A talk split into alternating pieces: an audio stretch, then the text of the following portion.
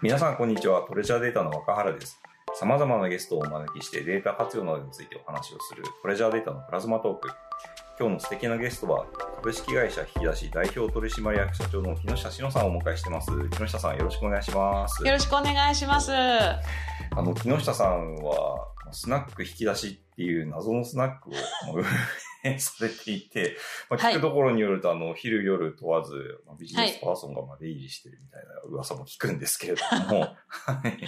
あの、今日、木下さんにはですね、まあ、その、そもそもそのスナック引き出しとは何ぞやみたいな話だとか、あとは、まあそうスナックっていうのはそのリアルに集う場であるとすると、このまあ新型コロナウイルスの文脈で、まあ場うんその場がどう変わってきているのかみたいな話。はい。あとは、ゆくゆくはその、このスナックっていうコミュニティと、まあ、テクノロジーとかデータが掛け合わさっていくと、まあ、どんな景色が見えてくるのかみたいな話も、最後ちょっと、あの、してみたいなと思ってますので、はいよろしくお願いします。よろしくおい願いします。ははい。あの、じゃあちょっと私はいが、なんかす、あの、スナックをやってる、なんかその動機とか、その辺のお話が、そうですねええできればいいですかね。はい、お願いします。えっと、はい。あの、さっきあの、スナックとして、あの、ご紹介いただいたんですけれども、え、私の本業はスナックのママではないです。えっと、最初に言っとくとですね、えーあの、株式会社引き出しっていう会社の名前言っていただいたんですけども、えー、3年前、えっ、と、あ、もう4年前かな、2016年に、うん。えー株式会社引き出しっていう会社を、あの、立ち上げてですね、はい。で、何をやりたかったかっていうと、その、まあ、私、今年、まあ、こんな年齢言っちゃってあれなんで、いきなりなんですけど、51歳なんですあ、今年52か。うん えっと、うん52なんですけれども、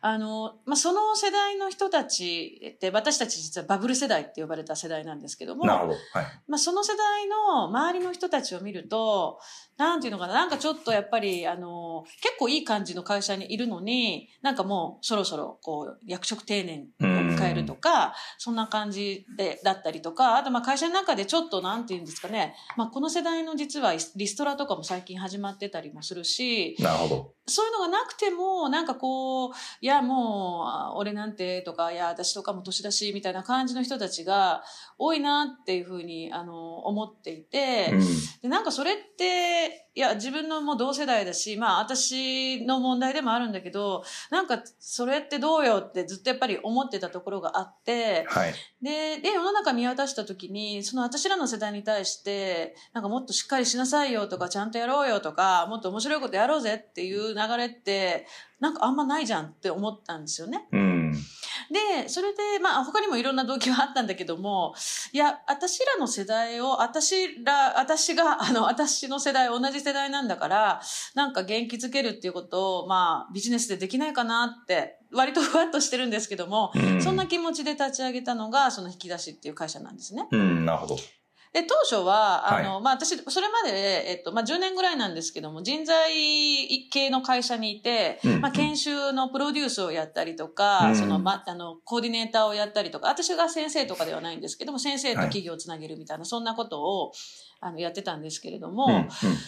うんと、なんか、まあそういう文脈から、まあ人材育成の仕事っていうことで研修とかワークショップとかそういうのを、えっと、40代後半とか50代の人たち向けにやっていこうっていうふうにちょっとまあ一応思ってて、うんそのやり始めたんですけど、うん。全然人が集まんないんですよ。あの、この世代って、あの、やっぱりそういうものに自分でお金出していくとか、はい。そういうのにあんまり慣れてないし、いわゆるその研修とかセミナーとそうですかそういう形のものってことですね。そうです、そうです。んで、あの、まあ、自分でもお金出さないし、まあ、会社、企業さんとも組んで研修とかもやってるんだけれども、うん。なんかその私がやりたいのは、まあ、自分らこれからどうしていくっていうことを、まあ、割と本音でいろいろ話をして、うんで、人の話からヒントもらってみたいなことを、まあ、こう、ワークショップとかっていう形でやりたいんだけれども、うん。あの、企業とかでやっても、みんなやっぱり、同じ会社で、あの、まあ、今まで、まあ、ある意味ライバルとかっていうね、感じでやってきた人たちに、まあ、自分がこれから、あの、実はパン屋やりたいんだよね、とかって、あんまりそういうこと言いづらいんですよね。まあで、会社の研修だと後ろに人事部さんがいて、え、あいつはパンややりたいのか？みたいな話になると、めん。どくさいじゃないですか。辞める気なのか？みたいなね。うん、確かに確かに。そう。だから、あの、なかなかそういう、こう、私が本当にやりたいことを、その形でできないなって、ちょっとまあしばらく1年ぐらい悶々としてたんですね。で、まあ、じゃあ、なんか、どういう場だったら私らの世代の人たちって来るかなと。で、あの、そういう人たちの意見も聞きたいしなって思ってた時に、うん。まあ、ふと降りてきたのが、まあ、降りてきたわけじゃないけど、降り 降りてきたのが、あ、なんか飲み会だったら行くよなと。ああ、なるほど。バブル世代だから飲むの大好きだだし、あの、そういう飲み、飲みの場っていうのがすごい好きだからみんな、なんかその場を使ってなんかできないかなっていうふうにちょっと考えたんですよ。うーん、なるほど。で、それで、えっと、それが2017年ぐらいかなのに、えっと、実は私45歳の時にちょっと大学院に、あの、まあ、あの、いい年こいてなんですけども、行ってたんですけども、あ、そうなんですね。そうなんです。慶応メディアデザインっていう、ええまあ、何学んでもいいよって、まあ、ちょっとデザイン思考とかね、そういうのをベースに、い、ろんなことを自分の学びたいことを学ぼうよっていうような感じの大学院だったんですけど、そこで、あの、まあ、大学院に行って、まあ、そこでもすごいいい経験できて、あの、若い人たちとすごく交流ができてね、面白かったんだけど、その時に同級生だった、やっぱり社会人大学院の方が、えっと、その方は実はソニーに行ったんだけど、辞めて、はい。バーを始めて、はいで、そのバーを始めたのと同時に、あのーあ、そうですね、あ、そう、そうだ、大学に行くのと同時にバーを始めてたんですね。で、あ、そうだ、あの人がいたって思い出して、はいその2017年ってもう卒業して何年か経ってたんですけれども、あの、その人にまた連絡をしてね、うんあ、バー、バーのさ、スペースを、ちょっとイベントスペースとして貸してもらえないかっていうことをお願いしたんですよ。なるほど、なるほど。で、はい。えっと、2017年の夏頃から、うん。その、私、あの、会社の名前があ引き出しなんで、はい。スナック引き出しって言ってね、まあちょっとこれ今看板があるんですけどああ、も、出ましたね。出ましたね。そう、ボロボロになってて、もう年季感じるんだけど、あの、スナック引き出しっていう、そのバーチャルスナックですよ。バーチャルっていうのかなあの、はいそこのバーは、チャーリーズバーっていうちゃんとした名前がついてるんだけど、うん勝手にこういう、あの、これまで当時はペラペラの紙だったんですけど、紙の、あの、えっと、看板を、その時間だけ、夜の、あの、7時半から9時半まで、はい。ペタってその、あの、看板の上に、そう、貼らせてもらって、うん。あの、バースペースで、バー、そのバー自体は10時ぐらいから混むっていう、そういう場所だったんで、その前のちょっとした時間を、まあ、月に2回ぐらい貸してって言って、そういうのを始めたんですよ。うーん、なるほど。まあ、あの、今って割とこう、そういう、なんていうんですかね、あの、スナック形式のイベントって、だいぶ増えてきたと思うんですけど、そうですね。はい。うん、ね、結構若い人たちもそういうのやってますけど、うん当時はあんまりそういうのなくて、うん。えっ、と、別にだから先駆者だって言いたいわけでもないんだけども、いやいやいや、まさな、にね。なんだそりゃ、みたいな、そうはい感じで。で、まあでも、あのーその時は、えっ、と、このスナック引き出しっていうのは、45歳以上限定、うん要は R45。うんで、もやもやを抱えてる人って言って入店条件を決めて、で、それで、えっ、と、月に2回ぐらい、あの、イベント2時間ね。うんイベントなんだけど、あの、ここはすごい大事だなと思ってたんだけど、その、私らの世代って、なんか例えば、あの、グローバルな課題について考えるとか、はいこれからのキャリアについて考えるとか言われた途端に、あ、あ、そういうの違う、もう私もそういうのいいからってなっちゃうんで、あの、何もテーマはない。うん。もうスナックですとうん、うん、いう形で、うん。うん。イベントをスタートしたんですね。うーん。まあ実際どうなるか全然そうあの正直わかんなかったし、はい。で、どうやってこう集客するかも、そんなお金もかけられなかったんで、うん。もう結局 Facebook だけでそうやって集客をしたんですけれども、うん、うん。まあなんと結構本当にあの、12席ぐらいのあの、席が、えっと、もう20人ぐらい埋まるっていうか、うん。あの、ぎゅうぎゅうになって、で、あの、いなんて来てくれるように人が来てくれて、はい。で、あの、まあ、みんなね、その、あの、私の知り合いだったり、私の知り合いの知り合いぐらいまでの距離ではあるんですけれども、はい。まあまあ、本当にスナックなので、うん。えっと、みんなこう横同士がね、こう仲良くなったりして、で、うん私もまあ、うんスナックと言いつつで、まあ、スナックのママ役なんですけれども、はい。あの、まあ、本当ママのように振る舞い、うん何々さんってこういうことやってる人だから、なんかこういう、こういうことをやれる人といると繋がれていいねとかっていう、まあ、ちょっとその、なんだろう、あの、その人の紹介、他己紹介をして、その他の人につなぐみたいなことをうん。やったりするっていうのを、あの、やってたんですね。うん。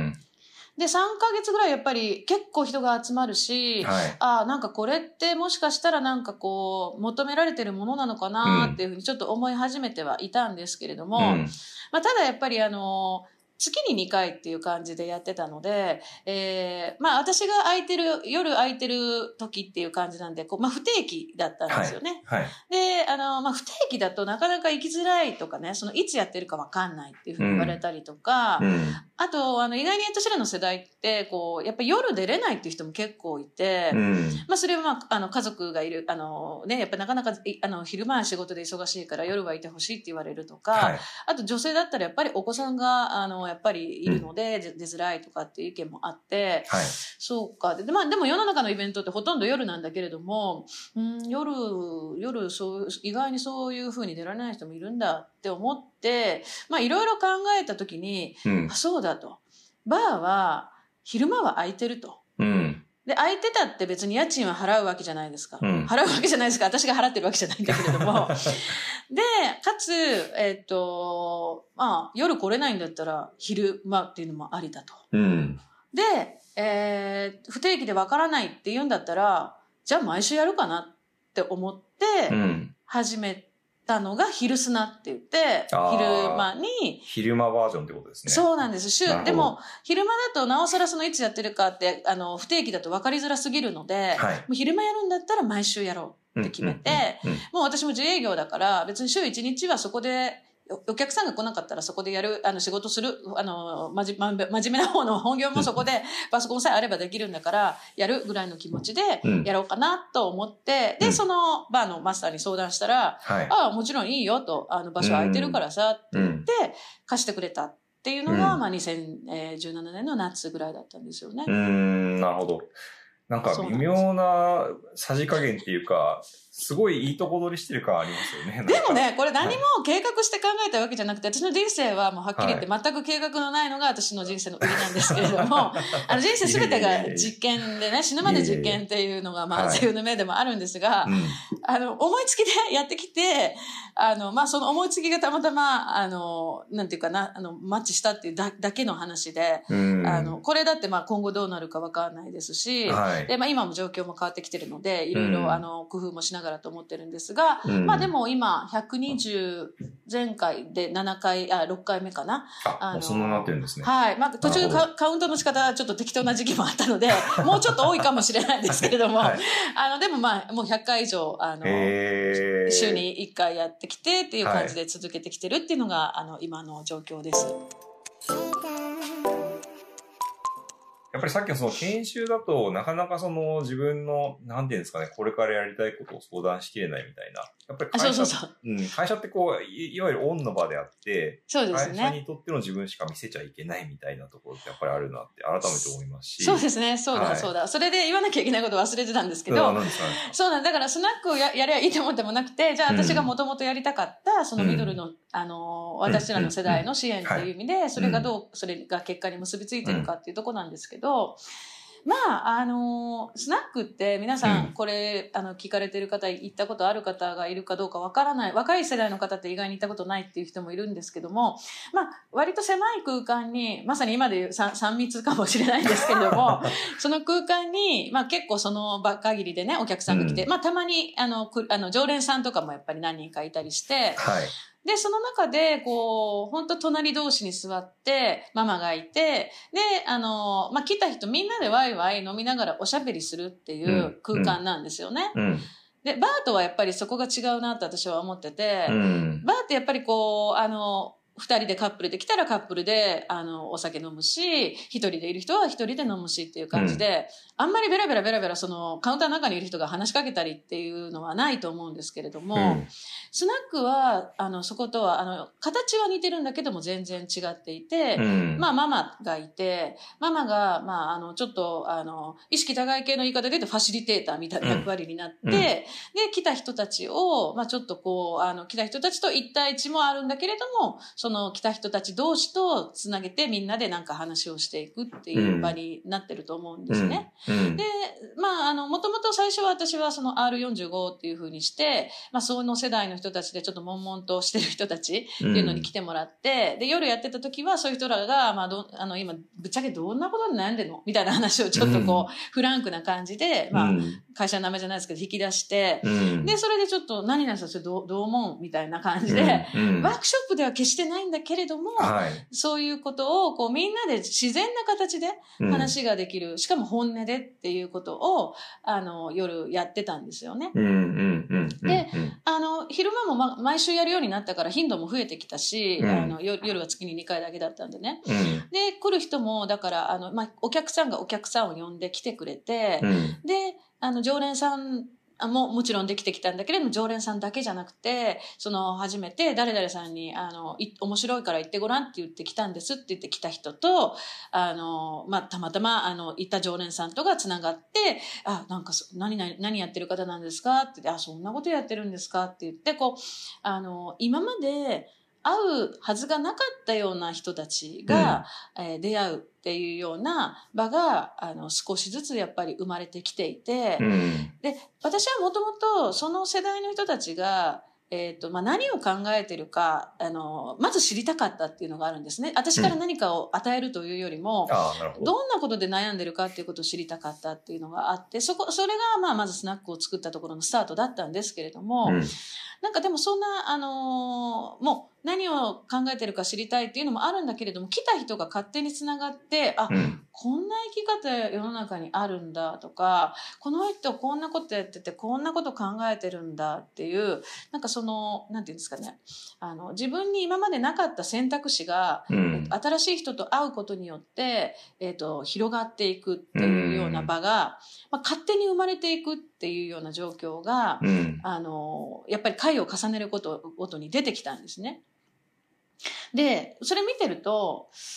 あまあ、もちろん私はそこでチャチャを入れたりするんですね。やっぱおしゃべり苦手な方とかだったら、あの、うん。あ、何々さんってこういうことやってるんですよ、とかって、うん。こうちょっと、うん。あの、つなげてあげる、うん。そういった触媒の役割をするんですけれども、はい。あんまりガタガタ私がキャリアとはとか、はい。私らの世代はとか、そんなもん語らなくても、うん。みんな勝手に他の人の生き方から、なんか、あ、これ面白いとか、あ、こういうのありなんだっていうのを、勝手にお互いがつながることで、あの、吸収し合ってるっていう場が生まれてきたんで、ええ面白いですね、その力学は。うん、あの、はいえ、じゃあこれでいいじゃんっていうふうに私なんか思って、はい。で、結局その、なんでしょう、誰かがなんか偉そうなこと言うよりも、よっぽどはい。その面白いことやってる人を、あの、ネットとかの情報じゃなくて、うん。リアリティとして隣にいて、その人の話を聞くことによって、あ、それもありなんだっていうふうにうん。気がつけるっていう場が生まれてきくることによって、なんか自分が考えてる道が狭かったとか少なかったっていうことに気づける人が少しずつ出てきたんじゃないかなっていうふうにちょっと思ってるっていうのが今のあの私の状況なんですよね。いや、その最後の話、すごい面白いなと思って、はい。あの、特にこう、なんていうんですかね、こう、転職っていう機会もなく、割と一社で勤め上げてる人っはい。はい。て、やっぱりその会社の中で起こっていることが自分のこうんう普通になっちゃってるみたいなところあるじゃないですか。そうそうそうそう。でただ、まあ、それ別に悪いことじゃないと思うんですけど、あの、他の会社ではこうだとか、会社員じゃない人はこうだとかっていう、その、いろいろなことを知った上で自分のその位置を知るってすごいなんか今後を考える上で大事だなって思うんですけど、それってさっきおっしゃってたみたいにこう研修とかセミナーとかだとなかなかそういうのって得られなそうかったりなんですようんか。らすごい絶妙な場だなっていうのを改めて思いました。全然計算してたわけでも何でもなくて、あの、結果的にそうなってるだけなんですけど、本当は今、あの、若原さんおっしゃった通りで、はい。私がどんだけ口で、いや、こういう生き方してる人がいるから、うんあなたの考えだけじゃないよってこう、うんそういう選択肢もあるよとか、いくら口で言ったって、うん。イメージ、やっぱ人間って目の前にいないとイメージできないし。そうは言ってもっていうのはあるじゃないですか。うん。でも隣で、いやいや、あの、実はもう早期退職で、あの、こういう、あの、コンサルの会社辞めて、実は健康にすごい興味があったから、健康の仕事を今始めようとして、まあ、あの、こんなことアルバイトでややりながらこういうこともやってんですよ、とかいう人が隣にいたら、え、それどうやって具体的にスタートしたんですかって聞けるし、うん。で、あ、その道って現実的にありなんだっていうふうに、本当にしっかりとした、うんあの、リアリティが見えますよね。うん。うん。うん。で、それがやっぱり、あの、その、あの、それをこう聞いた人の選択肢に一個加わると思うんですよ。隣にそういう人がいればね。確かにそうですね。うん。うんだから、そういう場に慣れてうん。るのは一個、その、私は別にそこまで全く計算してなかったけれども、あそうなってる場っていうのが作れたのは嬉しいなというふうには、あの、思ってはいます。うん。実際そこにいらっしゃった方で、ましのさんとか、その他にいらっしゃっている方とかとお話をして、こう進路を実際変えたみたいな方も結構いらっしゃるんですか？そうですね。あの、うん、まあ、直接的なのかどうかはわからないですけど、はい、やっぱりちょっとしたところでボンって背中を押してるところは、あの、それは私だけじゃなくて、ああの、その時に会った人の話を聞いて、うん、あの、決めたとかっていう人は、あの、いっぱいいますね。えっ、ー、と、それこそ転職をそこで決めちゃった人もいたりだとか。その場でってことですか？あ、そう、まあ、その場でって何回か来ることによって、なんかそういうのを決めたって言って、あとそこで会った人の会社に行った人とかもいるし、まあ、それはでも私一切責任負いませんよ、みたいな話なんですけど、まあ、最後決めるのはあなただから、みたいな話なんですけれども、えーうん、でもまあ、そういうセレンディピティみたいな出会いもあるし、うん、うん、あの、まあ、一番実は多いのは、はい、自分は、例えばね、早期退職をしようと決めてるんだと。でも、まあ、それをじゃあ言った時に、例えば家族に相談すると家族はやっぱりちょっと心配じゃないですか。なるほど。あまりにもその近いしね。大丈夫で、はい、大丈夫なのっていう意味はいい意味で、あの、心配してくれてそういうふうに言う。で、うん、会社の同僚とかに言うと、同僚同僚で、まあちょっとやっぱり距離が近すぎて、そうですね。うん、なんかあんまりこう、あの、なんていうのかな、こう、バイアスのかかった意見。まあ、あの、同僚の意見ももちろん、あの、ある意味リリアリティがあっていいんだけれども、え、本当に？みたいな感じになるじゃないですか。うん、で、でも自分でも、自分ではある程度も80%ぐらいは決めてる。だから、誰かに、まあ、かっこ無責任にかっこ閉じじゃないんですけれども、あの、え、いいじゃんっていうのを言ってほしいみたいな感じの人がよく来るんですね。ヒルスナって。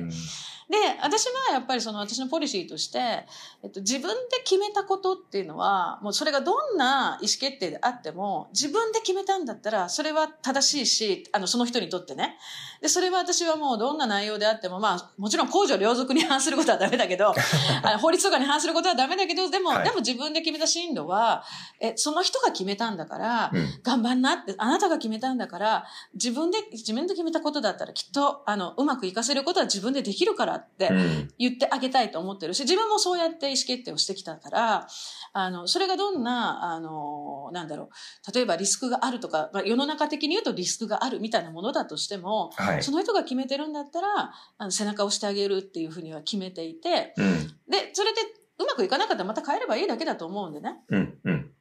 そういうふうな、あの、人が来て、で、私も、やんやんやんや、え、もう絶対それ、あの、決めたんだってやった方がいいよって。で、言うと周りも、ま、あの、割とそのスナック引き出しに集ってる人たちは、そういう、こう、あの、人のチャレンジを、あの、や、やりなよっていう人たちがやっぱり多いんで、うん、えー、おめでとうとか、卒業だねみたいなことを、やっぱり、あの、言う人が多いんで、まあそれはもちろん、無責任かもしれないけれども、はい、あの、今のやっぱり日本の世の中ってどうしてもチェンジをしようとした時に、あの、なんだろうな、大丈夫？とかっていう意見を、まあ、心配してくれて言う人の方が、やっぱり大多数だと思っていて、うん、そういう意味では、ほぼマイノリティだと思うんですね。私が今作ってるコミュニティっていうのは。でも、まあ、あの、そのマイノリティな世界に来て背中を押してもらうっていうことを、あの、求めてる人はいて、そういう人たちがやっぱり実際に、あの、なんか噂を聞きつけて来てくれるっていうことは、はい、多いですね。具体まあ、ちょっと具体的かどうかわからないですけれども。いえいえいえ、なるほど。なんか、あの、私前職で、あの、オフィス周りのことを結構やってたんですけど、うんうん、その働く場の話で言っても、まあ、サードプレイスみたいなことが結構出てきたりして、で、あの、いわゆるシェアオフィスとかコーワーキングスペースが、まあ、サードプレイスだみたいな話もあったんですけど、はい、やっぱその中で起こってることを見ると、例えば、コーワーキングスペースって言ってるのに、みんなソロワークしててコーワーキングしてない。そうそう。そうですよね。あります、あります。うん、本当に今図書館かよ、みたいなね。そうそうそうそう。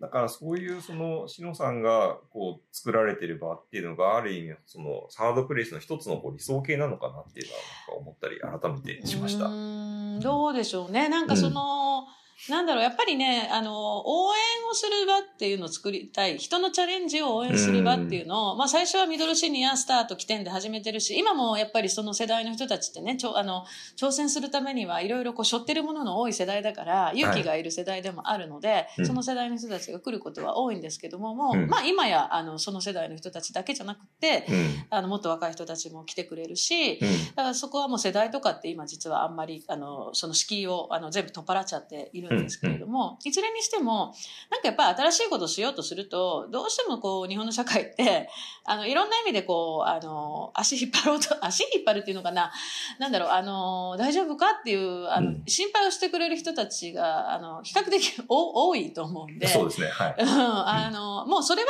じゃあその人たちに心配してもらえばいいから、ここはあんまりみんな心配しないで、あえ、あの、じゃあどうする？次どうする？とかっていう、そっちに向けてのチアアップとか、そのエンパワーメントをしてくれる人たちっていうのを集まってるような場にしたいなと思って、まあそれはちょっと私の思いみたいなのがあって、あの、そういう場作りをしてるっていうのはあある、ありますね。うん、なるほど。いや、よくわかりました。ありがとうございます。ちなみになんですけど、はい、あのー、このスナック引き出しっていうのは、どこでやられてるはい。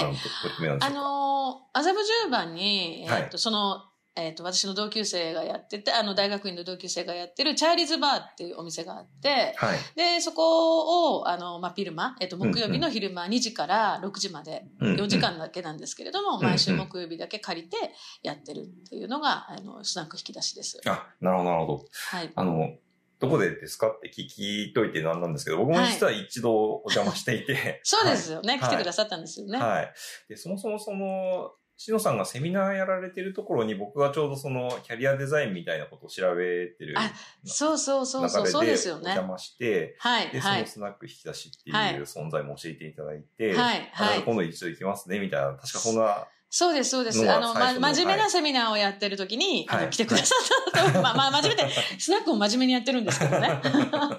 そうですよね。そうです。確かに。それ、はい、あれも、そうか。あれ、セミナーの中で、引き出しを宣伝されてたから、そうですね。ね2000だから、17年の最初、あの、な夏前とかかもしれない、うん、春ぐらいかもしれないですね。うん、あもうまだ始めたばっかりっていうか、そうですね。うん、なるほど、なるほど。はい。なるほど。や、なんかそういう、なんか懐かしい 出会いを経て、なんかこんな対談させていただいてるの結構なんか感慨深いです。いや、私ね、覚えてるのが、その後若原さんの、あの、前職のね、会社さんが、その、あの、いわゆるあの、オフィス重機を売ってる会社さんだったじゃないですか。はい。で、あの、オフィスにカウンターを作ろうっていうね、あの、ね、そういうカウンターを売ってる、はい、あの、カウンター、あの、展示会に私、あの、行かせていただいたときに、はい、はい、なんかこれママもセットで売りましょうよとかってね、すごい、あの、